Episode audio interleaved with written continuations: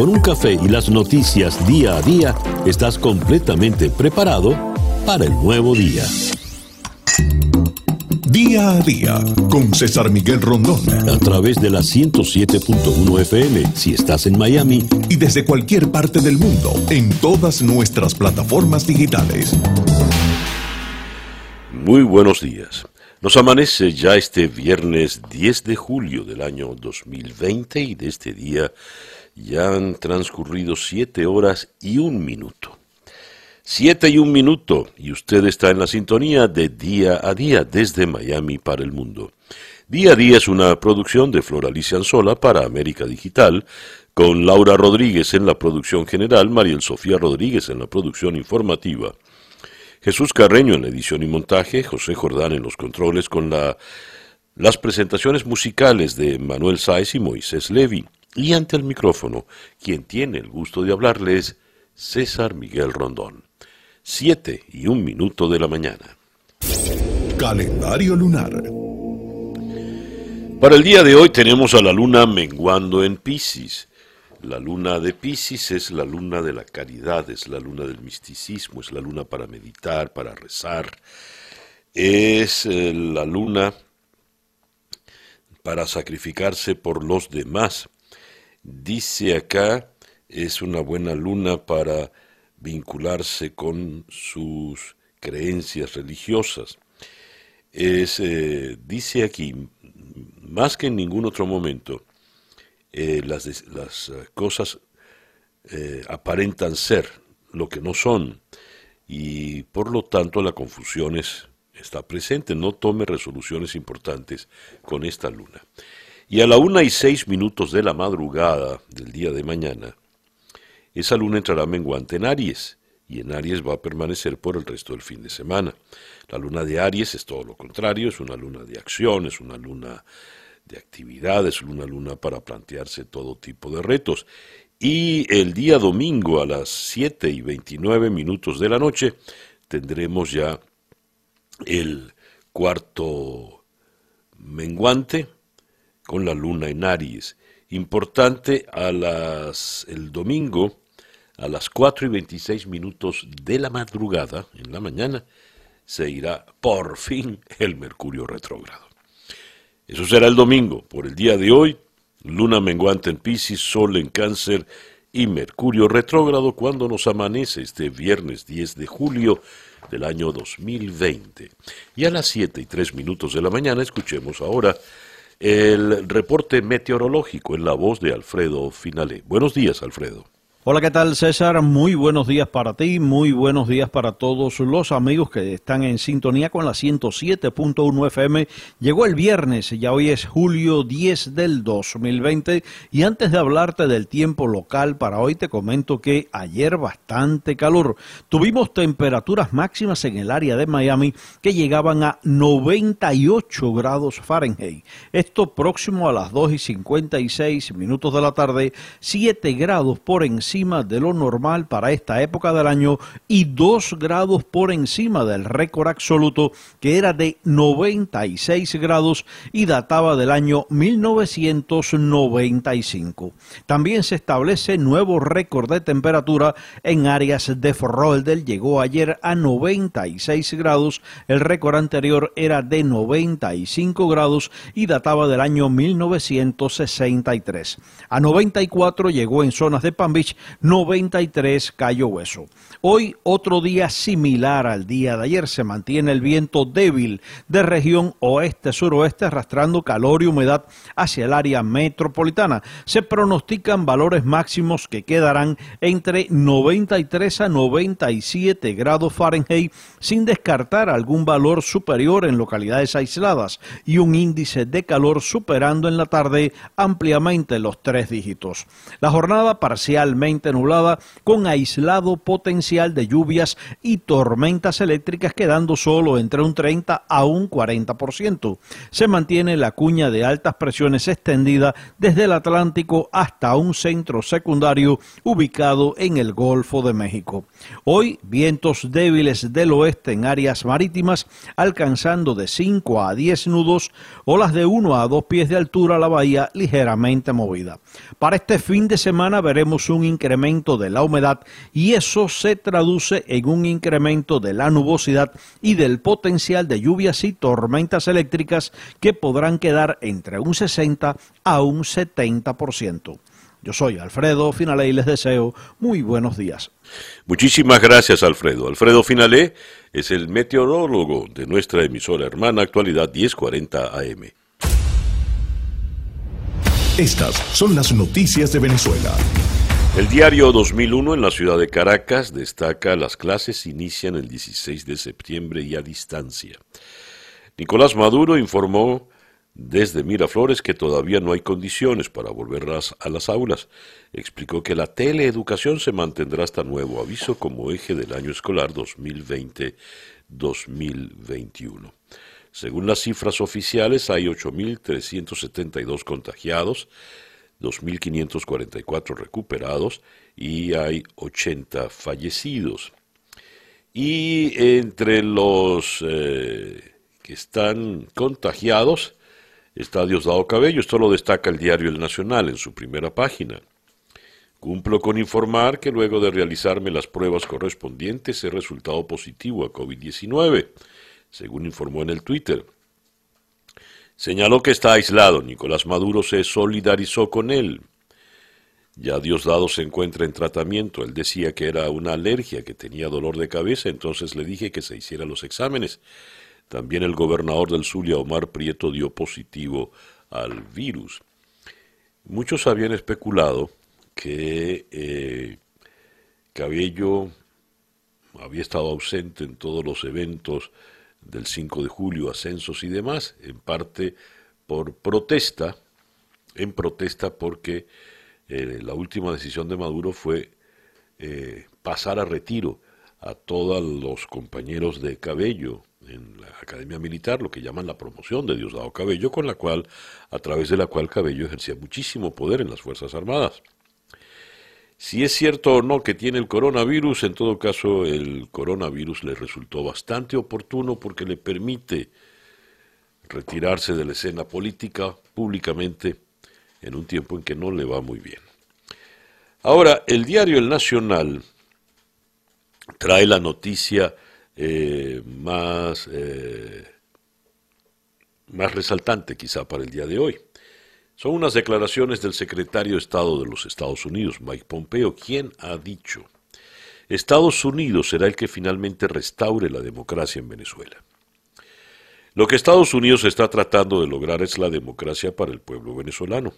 Haremos todo lo que esté a nuestro alcance. Esto lo dijo el secretario de Estado en un audio difundido por TV Venezuela o TVV, como se llama ahora el canal en Miami. El funcionario señaló que continuarán reforzando las medidas económicas en contra del régimen de Nicolás Maduro y también ejercerán mayor presión sobre Cuba para que retiren a las fuerzas que mantienen el país. Lo que es más importante es que hemos logrado una coalición global para ayudar a los venezolanos a alcanzar sus objetivos. Lo interesante de esta declaración mm, está en el título. Estados Unidos será el que finalmente restaure la democracia en Venezuela. Es decir, no la comunidad europea, no la América Latina, ni siquiera los venezolanos, porque al decir Estados Unidos será, es decírsele solo Estados Unidos. Pero cuando se va al detalle de la información vemos que la cosa no es tan drástica y es más o menos una repetición de los deseos, de las intenciones que ha tenido Estados Unidos en la administración Trump en estos últimos tiempos. El diario El Nacional también destaca en primera página algo importante. Alex Saab controlaría el oro venezolano a través de su concuñado italiano. Reino Unido y el fisco de Italia fueron los primeros en investigar a la modelo Camila Fabri, actual pareja de Saab, y al cuñado de esta, Lorenzo Antonelli. A ambos les decomisaron 1.800.000 euros eh, que movieron desde un fideicomiso abierto en Gran Bretaña. Antonelli aparece como un eslabón clave en los negocios con Turquía, Irán y Rusia. Ahora, esto nos da cuenta, por supuesto, del inmenso poder que tiene Tarek el, eh, Alex Saab en el régimen y las finanzas y la administración de Maduro. Pero lo que llama la atención es que estamos hablando de su pareja, su novia, una jovencita de 27 años. Y el concuñado no es tal, es el novio de la hermana de la novia. Un muchacho de tan solo 25 años, Lorenzo Antonelli, que maneja esa millonada. Fíjense ustedes la fragilidad de todo esto no es el futuro del país, los dineros del país los están manejando unos extranjeros, porque eh, Alex Saab, esa nacionalidad venezolana express, por favor, este, unos extranjeros en vínculos relativos, estamos hablando de noviecitos, diamantes, y están manejando el oro venezolano. Bueno, con razón eh, Nicolás Maduro y Jorge Arriaza están tan asustados con esa prisión de Alex Saab. En otras informaciones tenemos acá eh, que Juan Guaidó en reunión con el Consejo Chileno de Relaciones Internacionales dijo, en Venezuela no hay una pugna por el poder, sino por vivir con dignidad. El objetivo está claro, condiciones electorales que permitan la celebración de elecciones libres, justas y verificables, es la lucha de los venezolanos junto al gobierno interino y la Asamblea Nacional, dijo Guaidó en esta reunión. El dilema hoy para nosotros no puede ser votar o no votar. Los venezolanos queremos participar, queremos elegir, que en definitiva es la clave de este proceso. Y por eso nuestra lucha es por condiciones electorales para unas elecciones libres, justas y verificables. Solo en dictadura se le pone el apellido a las elecciones. Así las cosas. El reloj indica que en este momento ya son las 7 y 15 minutos de la mañana en día a día. Noticias de Latinoamérica.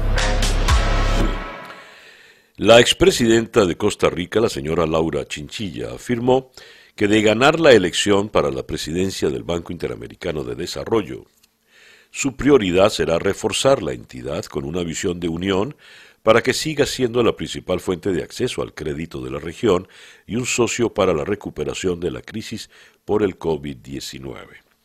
Leída esta noticia, quiero ir al diario El Universal en Caracas, donde en primera página tenemos que la CAF, Corporación Andina de Fomento, ahora Banco de Desarrollo de América Latina, ofrece al continente nuevos recursos para impulsar su reactivación social post-pandemia, tras una exitosa colocación de bonos en el mercado Samurai por 17.200 millones de yenes, unos 160 millones de dólares, a una tasa de 0,77 y un plazo de 5 años.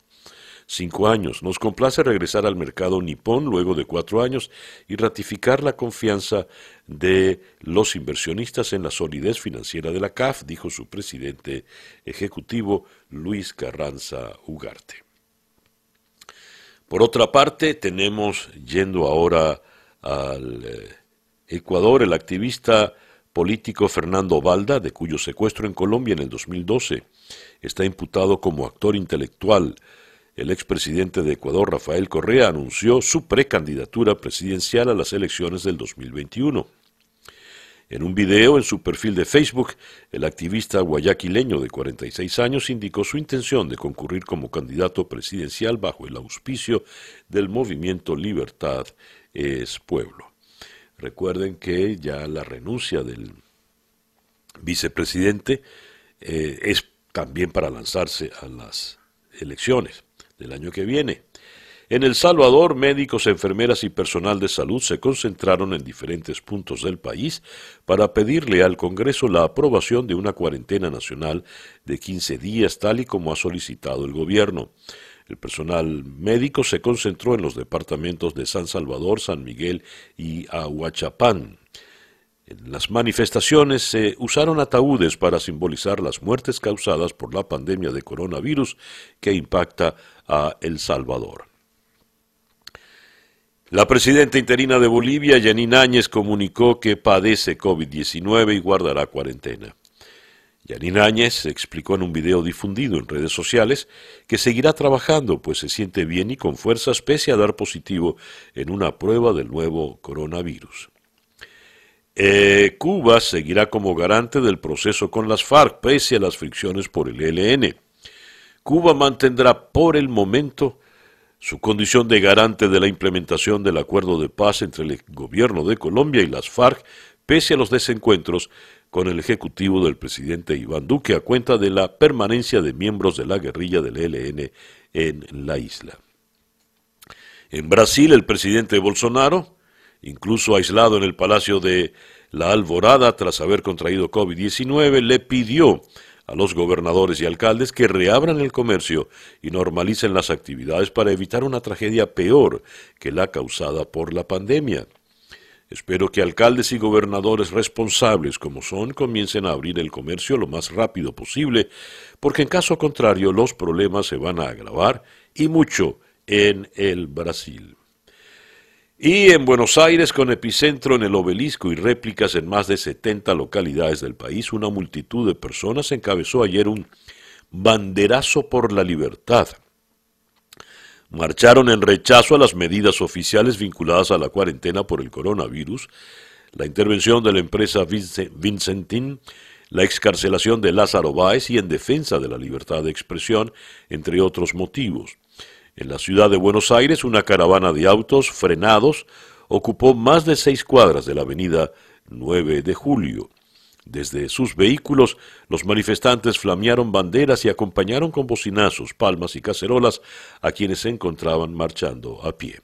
El diario El Clarín en Buenos Aires, marchas en la ciudad, en el cono urbano y el interior con críticas al gobierno, manifestación ciudadana en el día de la independencia. Y eh, destaca el comercio en Lima, presidenta de Bolivia y número dos del chavismo dan positivo en el COVID-19. Este diario trae como gran titular, piden mayor debate sobre la inmunidad de los altos funcionarios. Recuerden que esta fue la decisión reciente del Congreso del Perú.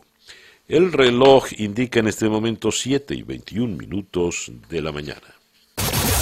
Escuchas día a día con César Miguel Rondón. Nuestra agenda para el día de hoy, viernes 10 de julio, vamos a comenzar conversando con Luis Vicente León, el presidente de Data Analysis. Según una encuesta de Data Analysis, solo el 11% de los venezolanos votaría en las elecciones parlamentarias. Eh, vamos a abordar el eventual panorama electoral de unas parlamentarias o presidenciales, que es el empeño de la oposición, en lo que resta de este año con Luis Vicente León. Luego vamos a ir a Londres para conversar con Miguel Ángel Idígoras, corresponsal de Radio Televisión Española. Boris Johnson autoriza la publicación de un informe sobre la injerencia rusa en la política británica. Además, Londres pone fin a los 14 días de cuarentena para los visitantes de 50 países, entre los que están España, Italia, Francia y Alemania.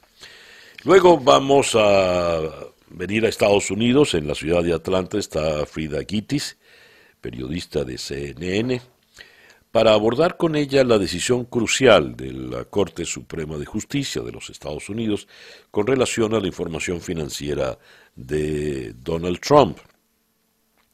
Fue una decisión a medias. La Corte dice sí, sí debe revelar sus estados financieros, pero a la Fiscalía de Nueva York, no al Congreso. Y esto quizá por los tiempos no vaya a afectar la situación electoral del presidente Trump. Pero el dictamen es importante y ello ha provocado la furia del presidente en la Casa Blanca cuando el dictamen es el presidente no está por encima de la ley, que era su alegato fundamental. Él decía eh, que siendo presidente de los Estados Unidos debía gozar de alguna inmunidad, de alguna excepción. Lo cierto es que él es el único presidente en la larga historia de presidentes de Estados Unidos del cual no se conoce su estado financiero. Y eh, luego vamos a ir a Washington para conversar con Nick Miroff de The Washington Post a propósito de la situación migratoria. Los arrestos en la frontera con México aumentaron 40% el mes pasado, desafiando la represión de inmigración eh, de la administración Trump. Las autoridades fronterizas realizaron 32.512 arrestos y detenciones a lo largo de la frontera sur en junio, el, doble del número registrado en abril. Luego vamos a ir a Caracas para conversar con la economista Tamara Herrera para analizar la situación económica venezolana. La inflación en Venezuela supera 200 veces la de todos los países de la región. 200 veces, imagínese usted se ubica en 3.524%. Vamos a abordar esto con Tamara Herrera y vamos a cerrar la agenda del día de hoy en la ciudad de Bogotá, donde vamos a conversar con el doctor eh, Carlos Espinal, director del Global Health Consortium. Él es especialista en epidemiología. En realidad el doctor Espinal no está en Bogotá, está en Cartagena y está ahí varado, él reside realmente es en Miami, donde está el Global Health Consortium, pero está varado allá por el coronavirus. Queremos abordar con él eh, la nueva afirmación de la OMS, la Organización Mundial de la Salud. La OMS reconoce que es posible la transmisión aérea del coronavirus en espacios cerrados. El organismo acepta el contagio por el aire, en entornos cerrados donde muchas personas gritan, hablan o cantan. Esto después de que cientos de expertos lo advirtieran. Esa pues nuestra agenda para el día de hoy, viernes 10 de julio del año 2020. Y ya son las 7 y 25 minutos de la mañana, en día a día. El editorial con César Miguel Rondón. Desde muy pequeño a los de mi generación se les dijo, Venezuela es un país joven. La abrumadora mayoría de la población es joven, lo cual hablaba de un país con un inmenso, inmenso porvenir. Pues siguieron pasando los años y Venezuela mantuvo esa, esa juventud. Eh, y llegamos a ser beneficiados con un extraordinario bono demográfico. Pues resulta que según los resultados de la última encuesta en COVID 2019-2020, perdimos el bono demográfico. Y no solo eso, sino que la población venezolana envejeció 20 años así, de un solo golpe. Esto se lo leo a Juliana Chiape en El Estímulo. El éxodo de los jóvenes venezolanos ha traído un envejecimiento muy acelerado de la sociedad, según los resultados de la encuesta en COVID 2020. La población envejeció 20 años. la edad poblacional de Venezuela llegó a niveles que debió alcanzar en el 2040, no en el 2020. Las cifras actualizadas de Naciones Unidas indican que casi 5 millones de venezolanos han emigrado de ellos, 2,3 millones se fueron en los últimos tres años.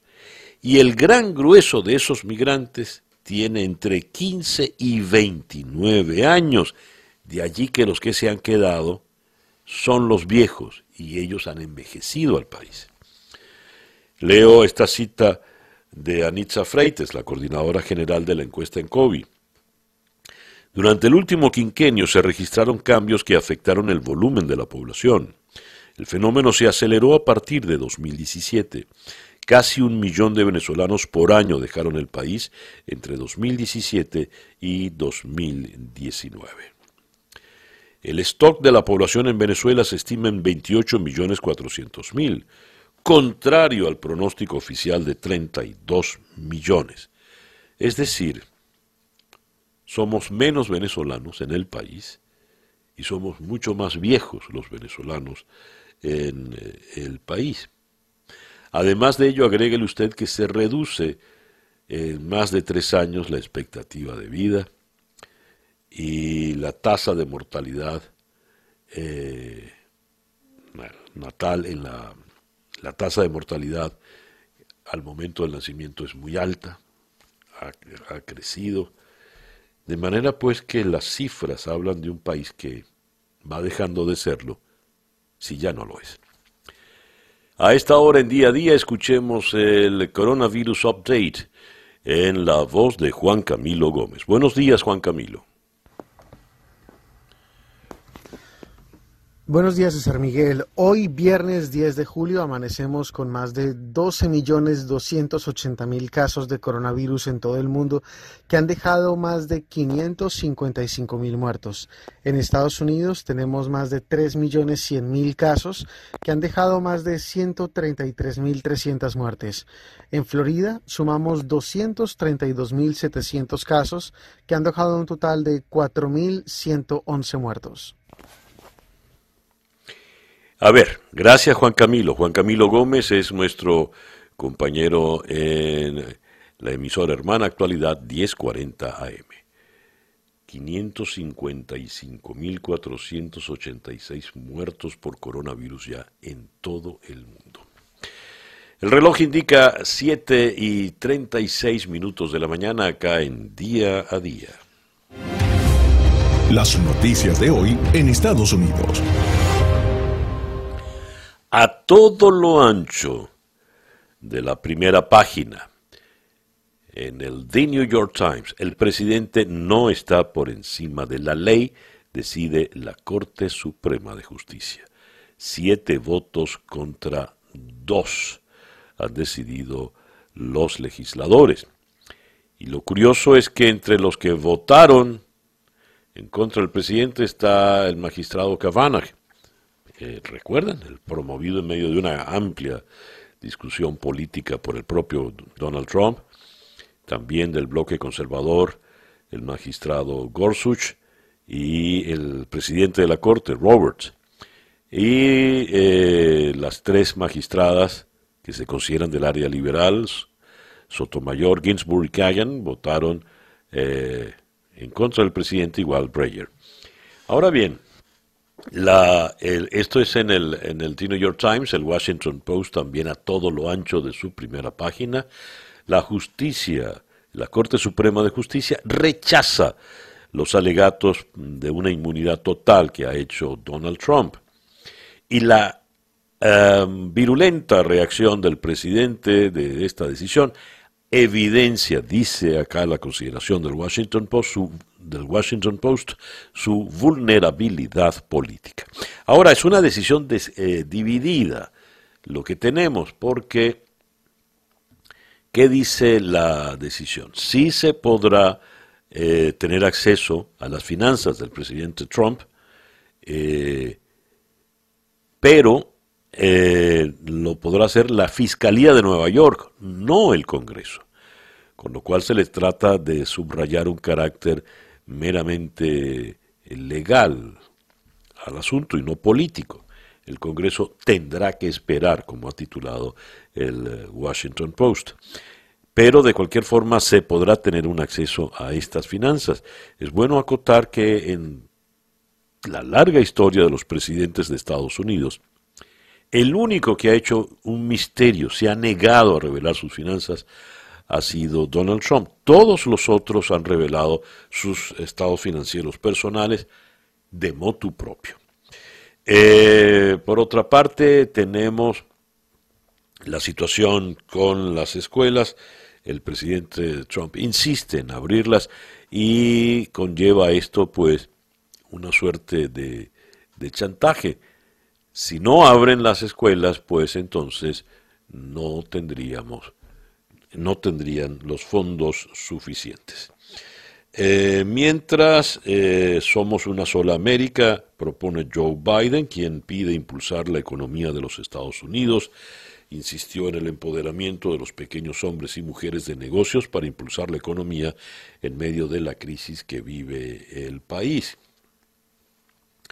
Eh, se lee también esta información, 1.300.000 personas solicitan beneficios por desempleo en la primera semana de julio, de manera pues que sigue creciendo de manera terrible, dramática el número de desempleados. El total, 49.700.000 norteamericanos desempleados recibieron beneficios en algún momento en estos últimos cuatro meses de la pandemia. Y una noticia sin duda preocupante. Aumentan los casos del síndrome del corazón roto desde que comenzó la pandemia. ¿De qué se trata? La pandemia de COVID-19 puede estar afectando la salud cardíaca de los estadounidenses, incluso si no están infectados con el virus. Así lo reveló una investigación publicada en el sitio JAMA o JAMA Open Network. De acuerdo con esta, los casos registrados del llamado síndrome del corazón roto están en aumento entre las personas que no están enfermas. Esta condición, que es distinta de un ataque al corazón, recibe varios nombres, incluyendo miocardiopatía por estrés y síndrome de Takotsubo. Se produce cuando una parte del corazón se agranda y es incapaz de bombear sangre de manera eficaz. A diferencia del ataque que es causado por la obstrucción de las arterias. El síndrome del corazón roto es precedido por un intenso estrés emocional o físico. El aumento del estrés socioeconómico y psicológico provocado por la pandemia ha incrementado literalmente la miocardiopatía por estrés, dijo eh, uno de los autores, de los coautores del estudio, el doctor Ancor Calra, cardiólogo, intervencionista en la clínica Cleveland. El peligro para la salud que provoca este síndrome no proviene del virus en sí mismo. Eh, se trata de un nuevo peligro para la salud causado por la pandemia debido al estrés que ella ocasiona y que lleva a este corazón roto. Bueno, a tomar previsiones. En eh, Miami, el alcalde de Miami-Dade, Carlos Jiménez, destina 14 millones de dólares para rastreadores de COVID-19. Estos eh, eh, habla de 250 rastreadores y de una nueva aplicación tecnológica que ayudarán a aplanar la curva de contactos. Y finalmente, la Organización Mundial de la Salud reconoce que el virus puede propagarse por el aire. Eh, la Organización Mundial de la Salud reconoció ya oficialmente que el COVID-19 puede propagarse en el aire bajo ciertas condiciones después de que más de 200 científicos exhortaron a la agencia a hacerlo. En carta abierta publicada esta semana en una revista, dos científicos de Australia y de Estados Unidos escribieron que los estudios han mostrado, más allá de cualquier duda razonable, que los virus se liberan durante la exhalación y cuando hablamos y tosemos en microgotas lo suficientemente pequeñas como para permanecer en el aire. Eh, la, la Organización Mundial de la Salud había descartado desde hace tiempo la posibilidad de que el coronavirus se propagara en el aire, salvo por ciertos procedimientos médicos riesgosos, como cuando los pacientes son conectados primero en respiradores. Otra que le van a reclamar a la Organización Mundial de la Salud por su lentitud eh, a la hora de hacer un pronóstico que para los expertos estaba claro desde hace ya mucho tiempo. El reloj indica en este momento las 7 y 44 minutos de la mañana en día a día. La información del mundo día a día. España firmará con Francia el primer convenio de doble nacionalidad, al que llega con un país europeo que será rubricado durante la cumbre bilateral que ambos países celebrarán en la segunda mitad de este año, según anunciaron este jueves sus ministros de Exteriores.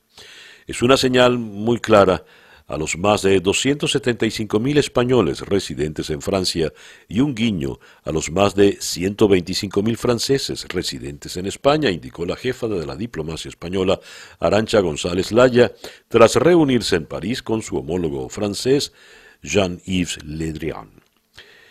Hablando de España, la situación del rey Juan Carlos, del rey emérito, tras las noticias publicadas sobre su presunto dinero oculto en Suiza, suscitado, ha suscitado el debate en torno a la inviolabilidad del jefe del Estado después de que el presidente del gobierno, Pedro Sánchez, se mostrase partidario de limitarla al ejercicio del cargo.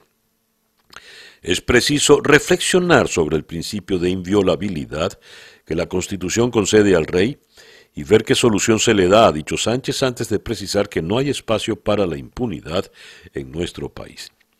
¿Qué pasa? Juan Carlos I sacó 100.000 euros al mes en billetes de su cuenta suiza entre el 2008 y el 2012. Los movimientos de la cuenta de Ginebra que usó el monarca para ocultar los 64.800.000 de Arabia Saudí reflejan continuas retiradas de efectivo que sirvieron para cubrir gastos de toda la familia real. El rey Juan Carlos hizo retiradas de efectivo durante años de la cuenta de Ginebra que usó para esconder los 64.800.000 de euros de Arabia Saudí. Los movimientos de ese depósito abierto a nombre de la Sociedad Instrumental Panameña Locum Foundation reflejan continuas salidas de fondos por importes que superan los 100.000 euros mensuales, según consta en documentación contable a la que ha tenido acceso el confidencial. Las operaciones se produjeron al menos entre 2008 y 2012. El monarca habría usado el dinero para sufragar gastos no declarados de toda la familia real. Vamos a Alemania. Crece el extremismo en Alemania, tanto de izquierda como de derecha.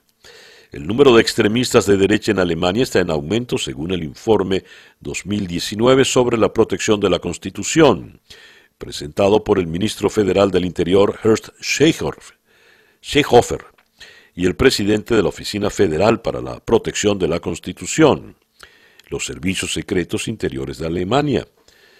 Según el informe, el número de extremistas de derecha aumentó desde el 24.100 el año anterior hasta 32.080, de los que la oficina considera 13.000 como dispuestos a utilizar la violencia.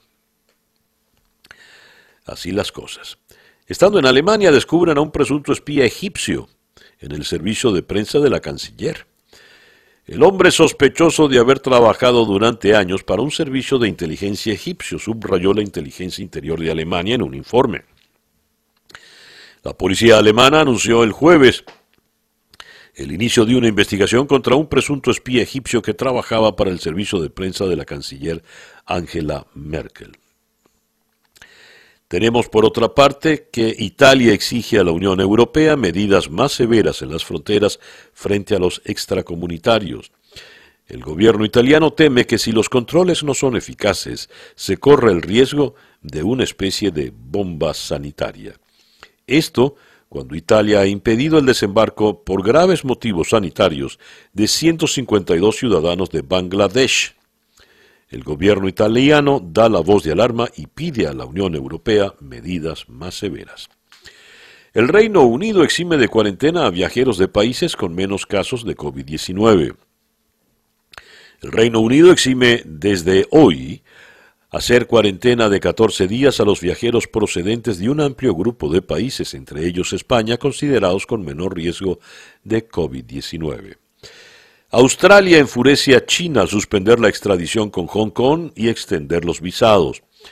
Australia anunció la suspensión de su tratado de extradición con Hong Kong en respuesta a la nueva ley de seguridad que ha aplicado China en el territorio así como la adopción de una serie de medidas para atraer a las empresas del centro financiero asiático, provocando con ello una respuesta airada de Pekín. Siguiendo en el Asia, subimos hasta Corea. La policía halló hoy el cadáver del alcalde de Seúl, Park Won-sun, horas después de que informara de su desaparición y de que medios locales dieran cuenta de una denuncia de una ex asistente por supuesto acoso sexual que las autoridades no han confirmado oficialmente. El cadáver de Park, de 64 años, fue hallado en el parque que hay en torno al monte Bukak, en el distrito de Hokno, al oeste de la capital surcoreana, pasada la medianoche de hoy viernes. El alcalde falleció en la madrugada de ayer en un aparente suicidio. Dejó una nota de disculpa en el despacho de su domicilio antes de desaparecer en la que pedía perdón por el dolor causado y explicaba qué hacer con sus restos. Cito. Discúlpenme todos, agradezco a todos aquellos que han estado conmigo en mi vida. Siempre los sentiré por mi familia, a quienes no he causado nada más que dolor. Por favor, incineren mi cuerpo y esparzan las, las, cenizas en la tumba de mis padres. Adiós a todos. Fin de la cita. Y cerramos con esta información del Medio Oriente. El ministro palestino de Asentamientos, Walid Asaf, no se conforma con que Israel minimice el mapa de anexiones de Cisjordania, sino que exige que las detenga por completo para volver a la mesa de negociaciones, aunque no sobre la base del plan de Estados Unidos, que propone una Palestina inviable. El inusual título que ostenta Walid Asaf, hoy angustiado por la anexión israelí, refleja la eh, singularidad política de un contexto marcado por la colonización. El gobierno de Israel también cuenta con un ministerio de asentamientos. Uno está para evitarlos, el otro para protegerlos.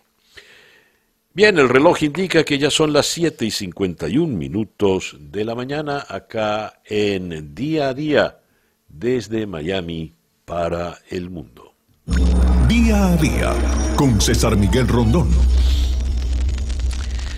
Vamos a abordar la situación venezolana, la situación política venezolana cuando está arrancando la segunda mitad de este muy complicado año 2020.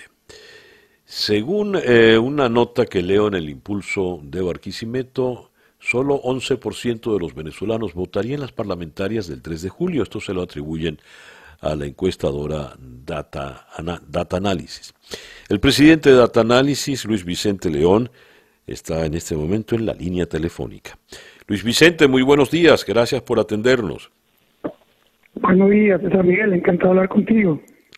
Luis Vicente, a ver, ¿qué situación se nos plantea políticamente para el resto del año cuando el país está económica y socialmente desbaratado, tal y como lo reflejan esas dramáticas cifras de la encuesta en COVID?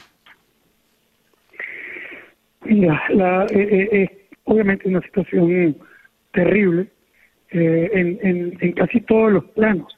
Si lo vemos en el plano social, eh, es un país muy afectado por la crisis que, eh, bueno, que se ha traducido en una en un empobrecimiento muy severo de la población y una situación de inestabilidad sanitaria alrededor del COVID que comienza sus estragos realmente ahora.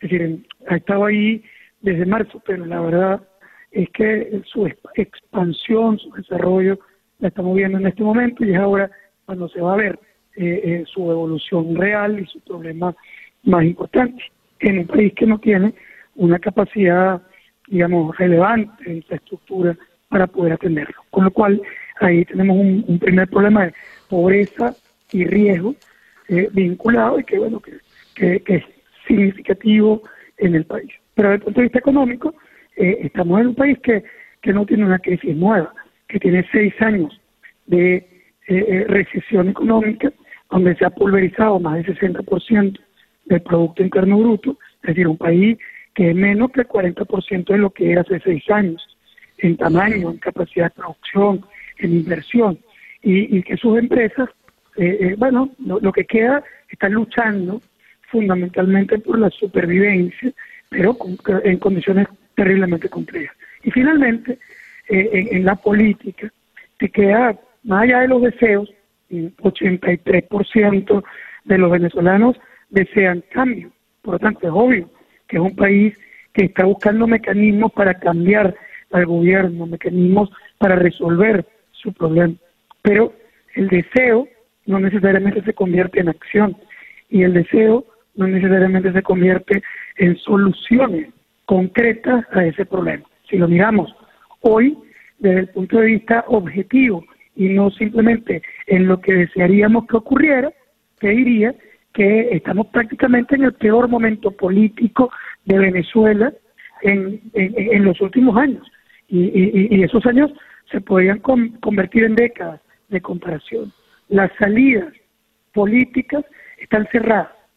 Es decir, más allá de nuevo de los deseos y de los discursos políticos, ah, si lo analizas en el reloj de probabilidades, un proceso electoral en Venezuela en este momento está cegado, eh, controlado por una institucionalidad que, que no genera confianza en la parte mayoritaria del país. Una oposición que se multifractura y que no tiene una eh, eh, estrategia común sobre cómo atender ese reto. Y, las divisiones ya no son las divisiones clásicas entre moderados y radicales. Tienes que agregar a eso la división de la, de la oposición y de su liderazgo en términos de los que están en Venezuela y los que están afuera, que parecen tener, eh, digamos, estímulos y eh, intereses diferentes, pero también entre los que participan y los que no participan en el gobierno transitorio o el gobierno interino, porque al, final esos actores tienen intereses también diferentes y los que tienen la necesidad de preservar sus espacios de, eh, elección popular, como un diputado, un alcalde, eh, un gobernador, y los que no lo tienen. Ahora, Luis Vicente, cuando hablamos de estos sectores, eh, ¿qué número poblacional representan? Eh, he leído, por ejemplo, entre los mm, muchos grupos hay uno que se llama la Gran, eh, ah, bueno, se me fue ahorita el, nombre del, del, partido, pero es la, la, Gran Esperanza o la Gran Venezuela, algo así.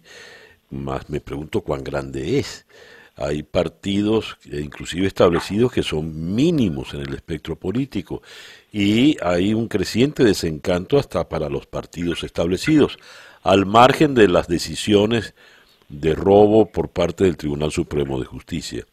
Cuando hablamos de dirigentes políticos, de partidos, ¿qué tanto representan en la realidad a la Venezuela sufrida de hoy por hoy? La Venezuela que tiene entre sus prioridades buscar alimentos, llenar gasolina, etcétera, etcétera.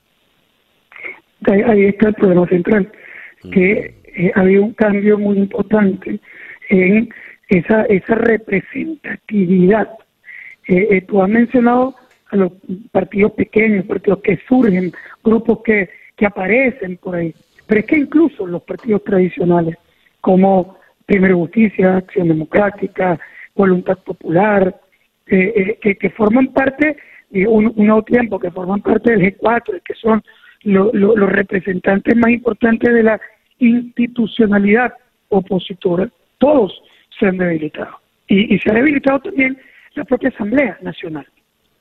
porque estamos hablando de los partidos, pero también tenemos que hablar de la institucionalidad opositora. La única institucionalidad eh, que tiene la oposición es la Asamblea Nacional, que la controla pero ella también se debilita ante qué? Ante la incapacidad de presentar resultados. O sea, porque en febrero del año pasado, 63% de la población creía que la elección de Juan Guaidó como presidente interino eh, eh, era una oportunidad para producir un cambio político en Venezuela.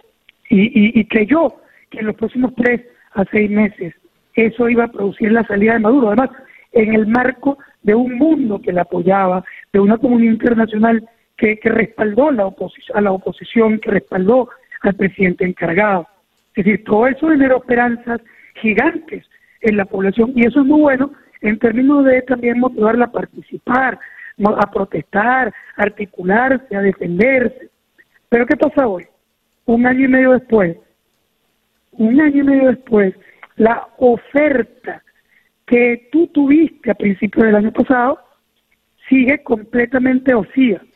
Es decir, tú ofreciste un fin de la usurpación, ofreciste un gobierno de transición y ofreciste unas elecciones transparentes. Más allá de las razones por las que eso no ocurre, que obviamente están vinculadas a la estrategia oficial, a su fuerza, al abuso de poder. Eh, nadie está responsabilizando ni siquiera a la oposición de que eso no haya ocurrido. Pero el hecho concreto es que no ocurrió. Y al no ocurrir, la esperanza de que va a ocurrir ahora en los próximos tres meses o seis meses se pulverizó. Y mm. apenas 17% de los venezolanos creen que en los próximos tres meses es posible provocar un cambio de gobierno. Y, y, y un 27% cree que lo puede hacer en los próximos seis meses. Pero el resto, es decir, más del 70% de los venezolanos no tienen esperanza de cambio. Y si no tienen esperanza de cambio, la posibilidad de moverlos, de moverlos a votar, o de moverlos a participar, o a protestar, o a lo que sea, se reduce dramáticamente. Wow, terrible la noticia. Luis Vicente, te agradezco mucho pues que, nos hayas atendido en la mañana de hoy. Gracias a ti. Luis Vicente León es el presidente de la encuestadora venezolana Data Analysis. Tenemos una nota luctuosa. Murió el poeta venezolano Armando Rojas Guardia. Una de las voces fundamentales de la poesía venezolana contemporánea falleció anoche a los 70 años de edad. El poeta era diabético y sufría una enfermedad pulmonar, a las que se sumaron en los últimos días diversas lesiones hepáticas y pancreáticas, por lo que desde finales de junio escritores y lectores venezolanos recolectaron fondos para su tratamiento en un centro clínico de Caracas para conocer del peso, la trascendencia de Rojas Guardia en la poesía venezolana contemporánea, tenemos en la línea telefónica al poeta venezolano Leonardo Padrón. Leonardo, muy buenos días. Buenos días, César, ¿cómo estás? Bien, gracias por atendernos en esta mañana, Leo. ¿Quién era Armando Rojas Guardia? ¿Quién fue Armando Rojas Guardia? Bueno, Armando Rojas Guardia realmente de las figuras más, más descollantes de la de la Venezuela del pensamiento y de la Venezuela literaria. Eh, fue figura tutelar para, para escritores de, mi generación. Eh, yo creo que definitivamente su eh, manera de pensar la poesía, no solamente de escribirla, sino de pensar el hecho poético, eh, destiló eh, poemarios esenciales, pero también una obra ensayística memorable. Ah, yo quisiera subrayar, porque bueno, se habla por supuesto mucho del peso de su poesía, pero Armando Rojas Guardia escribió para mí un libro que es fundamental en la historia de la literatura venezolana, que es El Dios de la Intemperie, que es un ensayo que publicó, por cierto, Juan Liscano, un ensayo eh, tremendamente honesto, donde explicitaba su condición eh, eh, contradictoria, paradójica, llena de inmensa tensión entre su gran religiosidad y su homosexualidad. Algo que en ese momento era de un coraje tremendo decirlo públicamente, pero bueno, de una manera tan lúcida y deslumbrante, ¿no? Como lo hizo en ese libro. Pero además, César, eh, Armando fue el ideólogo de, del grupo Tráfico. Eh, el grupo Tráfico, yo pertenecía al grupo Guaira, que fuimos dos grupos literarios que nacimos en los principios de los años 80. Armando Rojas Guardia eh, fue el gran ideólogo de lo que era esa poesía eh, conversacional, que se llamaba poesía de la calle, que, que, quería asaltar la calle con, con la poesía, ¿no? Eh, hubo un manifiesto que básicamente uno lo relee ahorita y sabe que esa es la, prosa de Armando, el manifiesto del Grupo Tráfico, que era toda una, una propuesta poética para, para una década entera que fue marcada por, por, ambos grupos literarios. ¿Quiénes acompañaron a Rojas Guardia allí en Tráfico, Leonardo? Bueno, imagínate, estaban nada más y nada menos que Yolanda Pantin, que es ahorita una, una poeta esencial eh, entre nosotros. Estaba Rafael Castillo Zapata, Igor Barreto, otro poeta sensacional. Lo mismo que Rafael Castillo, estaba Miguel Márquez y Alberto Márquez. Eh, un, grupo importantísimo pues que, que, marcó definitivamente a todo lo que lo, que vino después. ¿Sabes qué es importante? Hay algo que hay gente que de repente no, no lo sabe Armando Rojas Guardia lo, lo marcó mucho su experiencia en Nicaragua con Ernesto Cardenal. él, él estuvo más o menos 6, 7 años en lo que llamaban la comunidad de Solentiname. Acuérdate que Ernesto Cardenal era poeta y era sacerdote, ¿no? Sí. Eh, y, y, practicaba también esa poesía conversacional. Entonces, de ahí vino mucho también ese equipaje literario que trajo Armando y nos los transmitió a nosotros. Era un amigo entrañable, inmensamente generoso, era un poeta que, que era una delicia eh, verlo leer poesía porque tenía una cadencia muy particular, eh, muy envolvente, pero sobre todo César, yo creo que Armando era un, era un, un gran filósofo, ¿sabes? Sus, eh, su poesía y su obra ensayística está teñida por la lectura de San Juan de la Cruz, de Santa Teresa, eh, y por los grandes filósofos. Él, de los grandes, de los grandes del pensamiento eh, venezolano, sin duda alguna. Por lo que dices, no solo era un místico, era católico además, porque todas las referencias son católicas, de la Iglesia Católica. Claro, él era, él, bueno, estuvo en un seminario jesuita y, por cierto, ayer los, los jesuitas eh, dijeron que ellos eh, iban de alguna manera a, asumir todos los costos de su sepelio porque ellos lo consideraban uno de los suyos. Eh, y, bueno, y su actitud ante la vida, definitivamente, yo, yo digo que él era nuestro gran poeta místico, ¿no? Un, un, santo atormentado, además, porque Armando vivió una vida siempre muy al filo del abismo, siempre luchando con los desórdenes de su psiquis, con un rosario de enfermedades que iban y venían y un tipo de gran austeridad. Eh, y tuvo, además, ha, tenido mucha influencia César en, en la formación literaria de, muchos jóvenes de las últimas generaciones porque se dedicó en los últimos años a dictar talleres de poesía de forma incansable, febril, ¿no? Ya, muy bien. Eh, eh, supe que en los últimos días estuve fue acompañado de sus estudiantes, de sus talleristas. Bueno. Leonardo, muchísimas gracias pues por eh, acompañarnos con esta semblanza de, del poeta Rojas. y una cosa a tus oyentes, por favor, la mejor manera de honrar a un poeta es leer su obra, así que búsquenlo, en, la, en, en internet podemos conseguir muchas cosas de él. Muy bien, así será. Gracias, Leonardo. Gracias, César. Leonardo Padrón, también un muy destacado poeta y escritor venezolano, a propósito del poeta Armando Rojas Guardia, quien nos dejara anoche. El reloj indica en este momento las 8 y 12 minutos de la mañana en día a día desde Miami para el mundo. Día a día Vamos ahora a la ciudad de Londres, donde en la línea telefónica está Miguel Ángel Idígoras, corresponsal de Radio Televisión Española en la capital británica. Miguel Ángel, muy buenos días, muy buenas tardes para ti. Buenos días, César Miguel, ¿qué tal estás? Muy bien, gracias por atendernos. Eh, Miguel Ángel, leo que el primer ministro Boris Johnson eh, está autorizando la publicación de un informe muy delicado sobre la injerencia rusa en la política británica. ¿Qué nos puedes comentar al respecto, Miguel Ángel?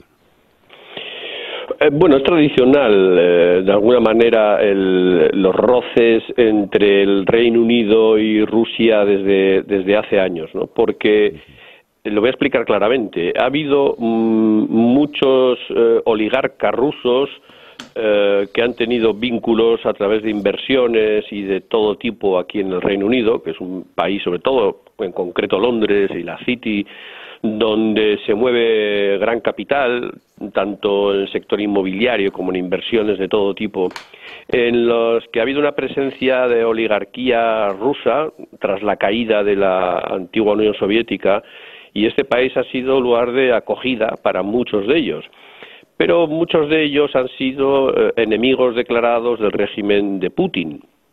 Y Putin les ha perseguido eh, prácticamente eh, allá donde han estado aquí en Londres, ¿no? Y podrían ser muchos los casos de los que podríamos hablar, desde Liftinenko, que murió, como sabéis, envenenado, hasta Skripal, al que, bueno, se utilizó también otro tipo de veneno que le afectó a él y a su hija, aquí en las afueras de Londres, en, fin, ha, habido y, luego muertes en extrañas circunstancias en los que el gobierno británico siempre ha dejado caer que han sido los servicios de inteligencia rusos los que han estado detrás de estos misteriosos asesinatos o no tan misteriosos. ¿no? Entonces, dentro de esta situación, es decir, en la que Rusia sin ningún tipo de pudor, o el régimen de Putin sin ningún tipo de pudor, es lo que dicen los eh, británicos, han, eh, han alargado su, su, mano hasta las islas británicas y ahí han perseguido a quienes han querido perseguir y ajustar cuentas y demás, pues lógicamente aquí en el Reino Unido el gobierno de Boris Johnson lo ha venido denunciando y eso ha generado una tensión y un rifirrafe continuo entre los dos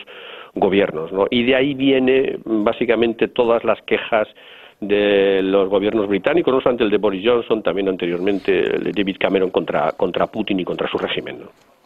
Miguel Ángel, eh, hablar de espionaje entre Rusia y el Reino Unido nos lleva a la Guerra Fría, nos lleva a lo mejor de la literatura de espionaje, eh, John le Carré, las aventuras de James Bond originales, todo esto.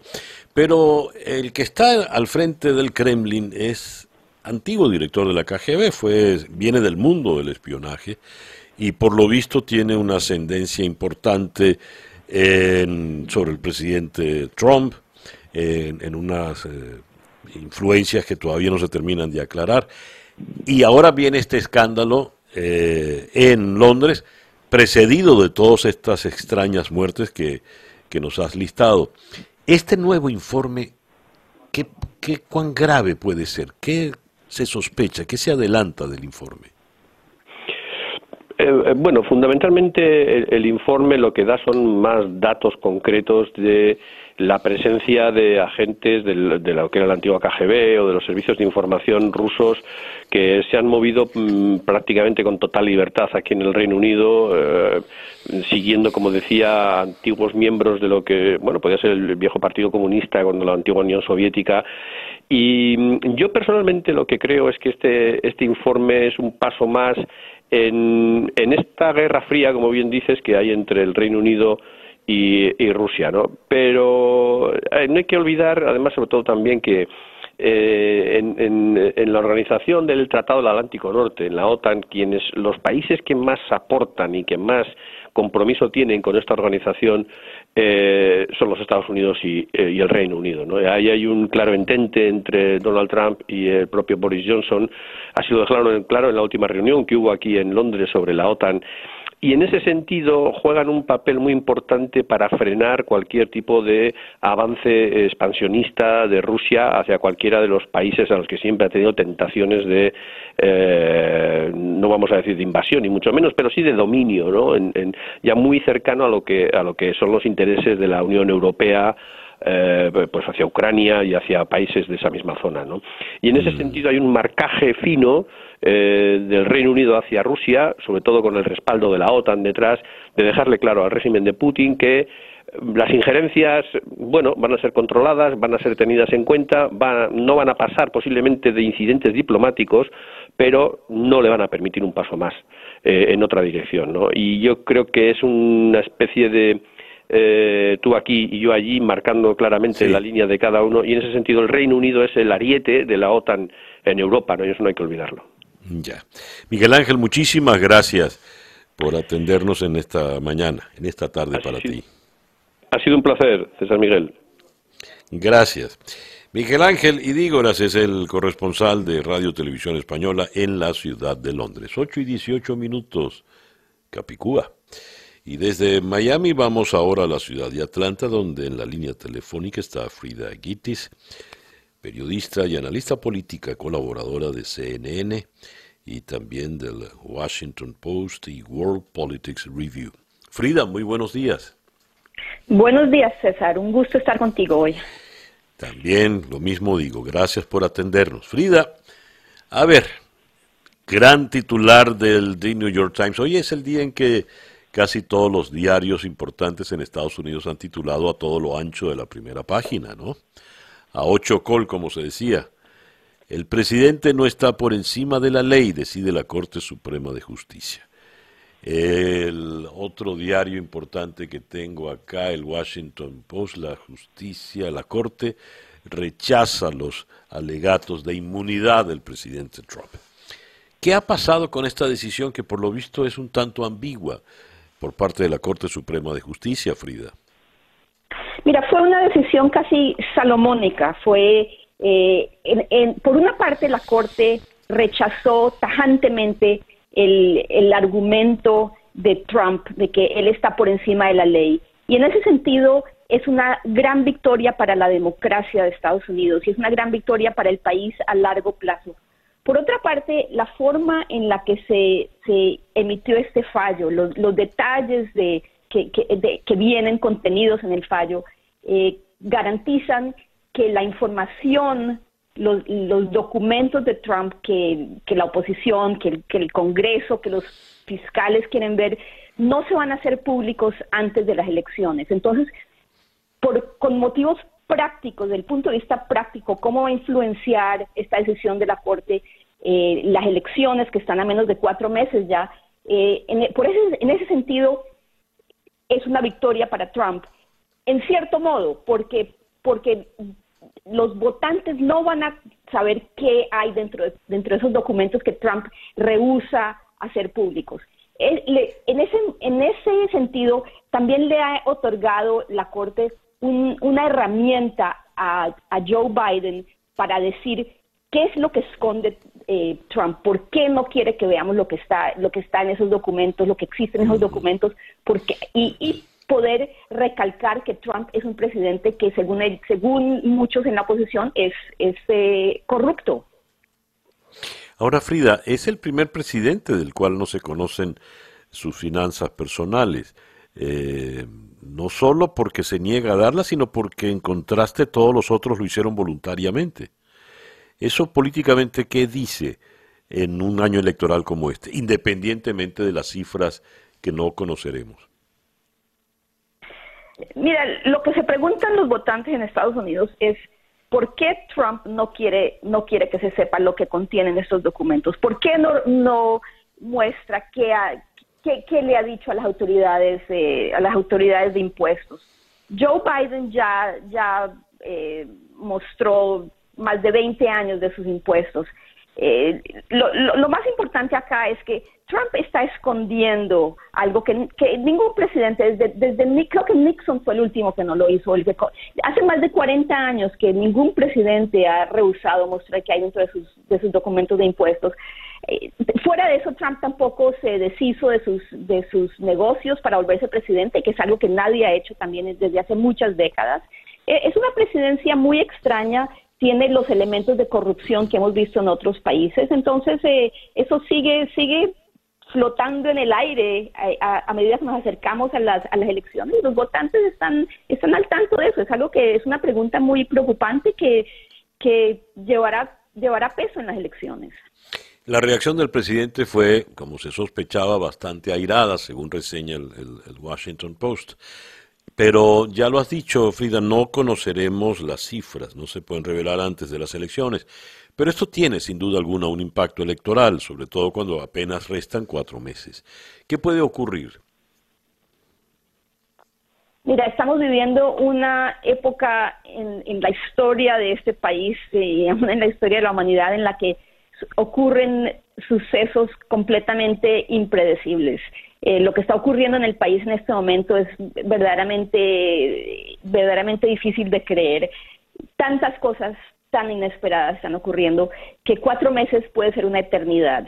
Muchas cosas todavía podrían suceder, pero la situación en este momento indica que la presidencia de Donald Trump no solo es un fracaso desde todo punto de vista, eh, se, se necesitaría un milagro o, una maniobra muy peligrosa para, para salvarle la presidencia, para salvarle, para, para obtener una reelección para Donald Trump. Es un momento realmente peligroso para el país porque Donald Trump ha mostrado que está dispuesto a hacer lo que se necesite para, para beneficiarse personalmente, políticamente, eh, pero tiene que hacer mucho porque está cayendo de verdad, se está desplomando en las encuestas y se está desplomando el país. Eh, no, solo es él, la razón por la que él está sufriendo, por una parte, una, una razón muy importante por la que le está yendo tan mal políticamente es que el país está en muy mal estado, está, está muriendo decenas de miles de personas de una pandemia que está, ha sido muy mal manejada, la economía está muy mal, eh, la situación social, la división política y social es terrible. Entonces, y, y, mucho lo que está ocurriendo, él no se inventó la pandemia, él no la creó, pero su manejo ha sido tan desastroso que eh, la, estaba mirando ahorita las encuestas de lo que piensa la gente del manejo de la pandemia por parte de Trump y es, es terrible, se le, lo culpan por por la situación en la que está el país. Entonces va a ser muy difícil para Trump sobreponerse. Frida, eh, ya como última pregunta, dijiste, ¿solo un milagro o una maniobra política muy peligrosa? No te voy a preguntar por el milagro. ¿Qué quieres decir con una maniobra política muy peligrosa, Frida? Mira, no quiero especular muy abiertamente porque eh, no, no, sé con qué podría salir. salir se nos ocurren, se, ocurren eh, ciertas eh, posibilidades de las que no quisiera hablar muy abiertamente, pero un, problema que va a haber en las elecciones es cómo votar. Eh, la supresión del voto popular es una cuestión que los republicanos han, han estado llevando a cabo, lo, lo, hicieron acá en Georgia. Eh, se ha vuelto muy complicado votar con la, con, con la pandemia. Yo personalmente estuve, he estado tratando de organizar mi voto por correo y no es simple y la idea de que, de que millones, de que cientos de millones de votantes en Estados Unidos van a, tener que, eh, lograr conseguir la, la forma de votar y que los votos van a ser contados eficientemente y que Trump cuando lleguen los resultados, si pierde, acepte los resultados. Aun cuando, cuando ganó, dijo que hubo fraude. Imagínate lo que diría si pierde. Eh, hay, hay muchas posibilidades que son muy preocupantes y esperemos que la democracia de Estados Unidos eh, sea, capaz de sobreponerse a eso. Eh, un, un, aspecto positivo es que entre más contundente sea su derrota, más difícil va a ser para él eh, rechazarla. Ya, entiendo perfectamente. Frida, muchísimas gracias por eh, atendernos en esta mañana. Un gusto, César. Frida Guitis. Eh, periodista y analista política de CNN, columnista de The Washington Post y World Politics Review, desde la ciudad de Atlanta. A pesar de que el presidente López Obrador recientemente en la Casa Blanca eh, le dijese al presidente Trump que le agradecía tanta cordialidad y respeto hacia su persona y los mexicanos, la realidad ha sido un tanto distinta. Leo este trabajo en The Washington Post los arrestos en la frontera mexicana saltaron 40% el último mes. Y eh, la última foto del presidente Trump en esta zona fue el 23 de junio. Aquí le vemos retratado junto a su muy famoso y polémico muro en la frontera. Este artículo trae la firma de Nick Miroff, Vamos hasta la ciudad de Washington para conversar precisamente con Nick Miroff. Nick, muy buenos días. Buenos días, César, ¿cómo está? Muy bien, muchas gracias por atendernos en esta mañana, Nick. A ver, ¿cuál es la situación en la frontera sur de Estados Unidos? Bueno, lo que vimos, como, como bien dijo usted, es que eh, ha habido un, un, salto de 40% en el número de arrestos en la frontera con México. Eh, y hay que acordar que en finales de marzo eh, la administración puso en práctica unas eh, medidas eh, de emergencia por la pandemia que les permite básicamente virar todos los que cruzan y enviarlos a México sin procedimientos de inmigración normales. eso, ellos le llaman expulsiones. Entonces lo que están haciendo es expulsar casi todos que crucen y em, en, abril vimos una caída muy grande en el número de personas intentando cruzar, pero desde entonces ha habido eh, subiendo y el mes pasado saltó en un 40%. Eh, están todavía muy debajo de los niveles eh, que vimos el año pasado durante la crisis migratoria de, centroamericanos, pero sigue siendo eh, una, una tendencia hacia arriba. ¿Cómo funcionan estas expulsiones, Nick? ¿Cuál es el procedimiento? Bueno, em, lo que pasa es que los agentes de la patrullera fronteriza eh, detienen, a las personas y en vez de llevarlos a las estaciones de, ellos, mm, donde generalmente hacen un procedimiento más largo y, entrevistas y, documentaciones y, y estas personas tienen mayor posibilidad de reclamar eh, un proceso, por ejemplo, de asilo o algún, algún otro pedido. Em, en este caso, revisan sus documentos, los registran rápidamente y los viran para México em, en un promedio de, dos horas, em, sin que, que entren en las estaciones. Ellos dicen que esas medidas son necesarias para evitar eh, eh, eh, aumentar el número de casos de, de corona por, por, porque, por supuesto, entre la, en las jaulas, eh, las celdas de detención, sería más peligroso. Eh, pero efectivamente están virando 90% de los que crucen eh, de manera inmediata. Y para finalizar, Nick, ¿qué nos dices del muro? ¿Cuánto del muro se ha construido ya? Bueno, ya van por unos dos, eh, 225 millas más o menos de, nueva barrera. Eh, el, presidente de la Casa Blanca sigue insistiendo que van a terminar 450 a finales del año eh, y que van a, full, a tope. Pero, eh, pero bueno, este, eh, todavía falta mucho y, y, el, el, y el tema sigue, por supuesto, importante para el presidente. Ya. Nick, muchísimas gracias por eh, atendernos en la mañana de hoy. Muy bien, gracias por estar con ustedes. Nick Miroff del Washington Post desde la ciudad de Washington. El reloj indica 8 y 39 minutos de la mañana en día a día, desde Miami para el mundo. Día a día con César Miguel Rondón. Y de Miami, perdón, de Washington, vamos ahora a la ciudad de Caracas, donde en la línea telefónica está la destacada economista venezolana Tamara Herrera. Tamara, muy buenos días.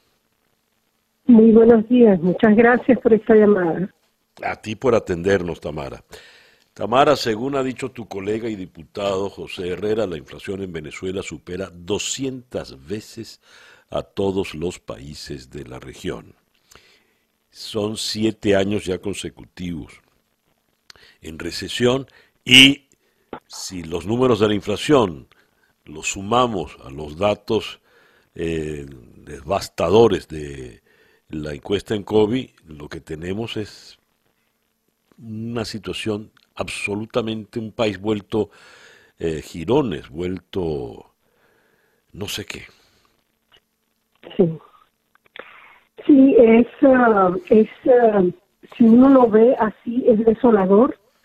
Eh, hay que tratar un poco de mirar adelante, sobre todo para insistir en la posibilidad de revertir o frenar ese, ese curso, porque eh, especialmente eh, yo creo que a la luz de la publicación y la presentación de los datos del COVID, lo que se destaca eh, más que la inflación es la necesidad de enfatizar la asistencia a la población. Eh, nosotros estamos teniendo desde siempre una, una inflación más alta que el resto del mundo.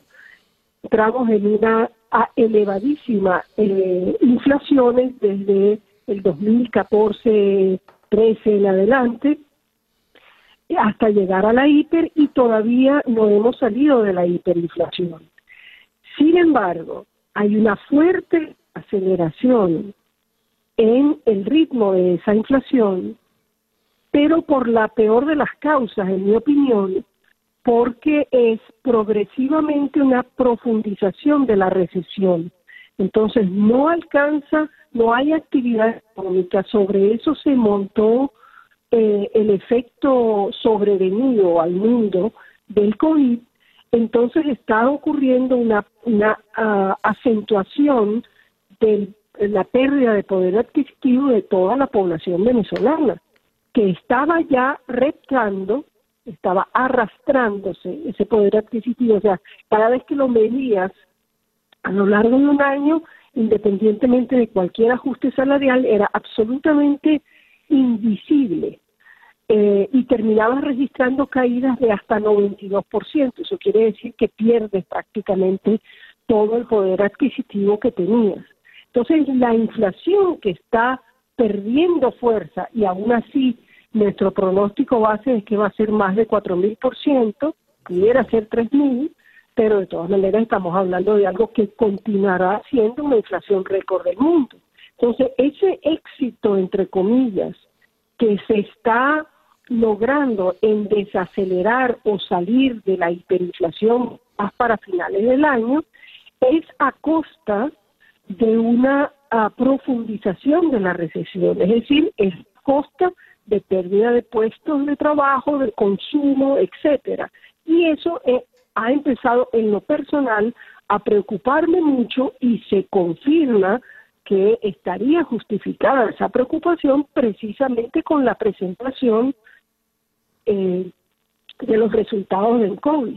Cuando un país no está consumiendo ni siquiera la cantidad de lo esencial y cuando nuestros sondeos a nivel de las empresas que están autorizadas para operar en COVID siguen mostrando caída en el volumen de ventas. Para un aparato industrial que ya está trabajando al 20% nada más de su capacidad y todavía presenta, reporta en las ventas, está diciendo que esa desaceleración de la inflación no es una desaceleración sana, que es inestable y que es costosa porque se ha hecho a costa precisamente de profundizar la depresión económica que está trayendo sencillamente hambre. Eh, Tamara, cuando no es tanto que los niveles sean terribles, porque en definitiva cuando dices, bueno, hay una desaceleración, pero es como pasar del sótano 10 al sótano 9, ¿no? Pero cuando es una hiperinflación acumulada, cuando ya son varios años, más de 5 años, 7 en todo esto, ¿qué va quedando del país? ¿Qué va quedando del ciudadano?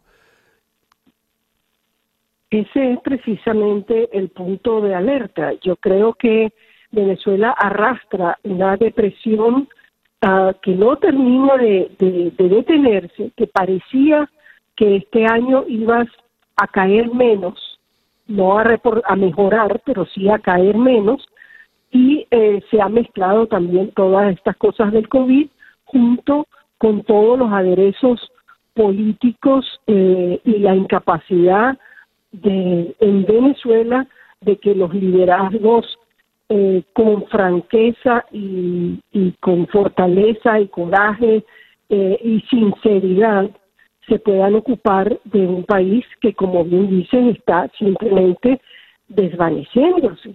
Eh, creo que es una situación de alarma y creo que hay que atenderlo como una emergencia ya no sé qué calificativo darle porque tiene ya calificativos técnicos, emergencia humanitaria compleja, profunda, eh, desde antes de la llegada del COVID.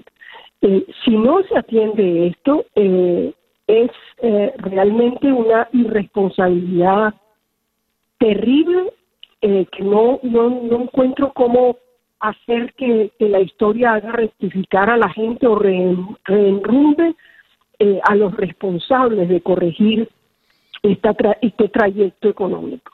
Tiene que escucharse, el Banco Central está obsesionado con bajar la cifra de inflación, está satisfecho con haberlo logrado, porque ha desacelerado de inflaciones que en el 2018 era la hiper más alta, de varios centenares de mil por ciento por año, entonces como ahora va a bajar seguramente a 3.000 o 4 o a lo mejor 6.000 y eso es un descenso importantísimo, pero sigue siendo, como bien dices, algo que, eh, es decir, es como una electrocutarse en vez de con 100.000 voltios, eh, bueno, con 10.000, qué sé yo.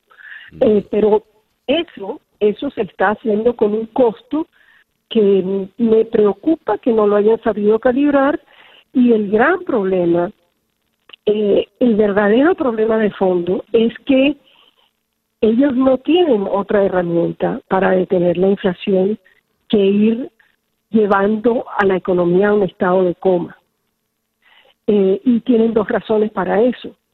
Como no eh, su desempeño en términos de credibilidad y confianza para atraer inversiones, para hacer que el dinero permanezca en el país o que pueda hacer eh, simplemente un ahorro que el venezolano sea consumidor o empresario pueda decir tengo estos bolívares lo voy a guardar para los útiles escolares, lo voy a guardar para las vacaciones, lo voy a guardar para la moto, para lo que sea o para lo, lo que sea que haga falta.